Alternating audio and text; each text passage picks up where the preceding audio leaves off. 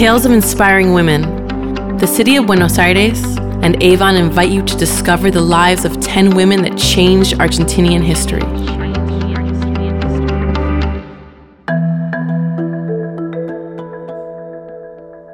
Emma de la Barra. An Argentinian writer who has unprecedented success in 1905 thanks to her novel Stella, published under the pen name Cesar Duayen. After revealing her identity, she took women to the public sphere for the first time. In the plot of her story, Emma exposed society's prejudice, claiming a more active role for women and equality in education. Emma turns over the page and writes A female person has the need to know. She stops and crosses out the phrase. She writes again A female person has the right to know more than only how Columbus discovered America. Now she smiles in satisfaction. She makes herself comfortable on the sofa while she looks onto the street.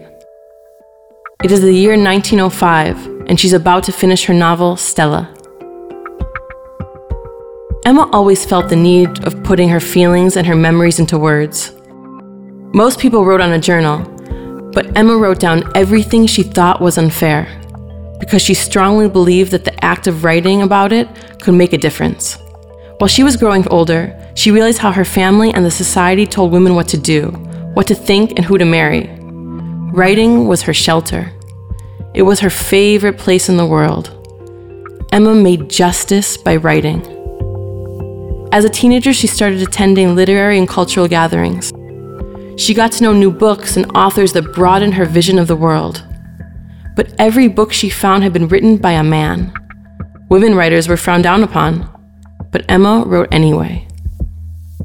She filled her days pouring her thoughts into female characters that ended up being emblems of the fight. Stella, who was the stereotype of a woman at the time, and her sister Alejandra, a modern heroine who nurtured herself of books and culture and who questioned everything. Her first novel, Stella, was an immediate blockbuster.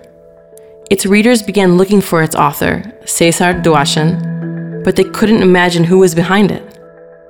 Emma finishes checking Stella and signs it. While she writes the word Cesar, she keeps a steady hand and doesn't tremble. What is about to tremble is the thinking of a whole country.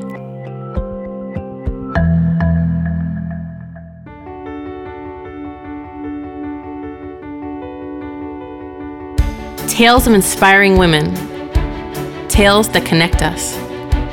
Go around the streets in Puerto Madero, scan the QR code with your phone, and discover them. 10 women that changed the history in Argentina.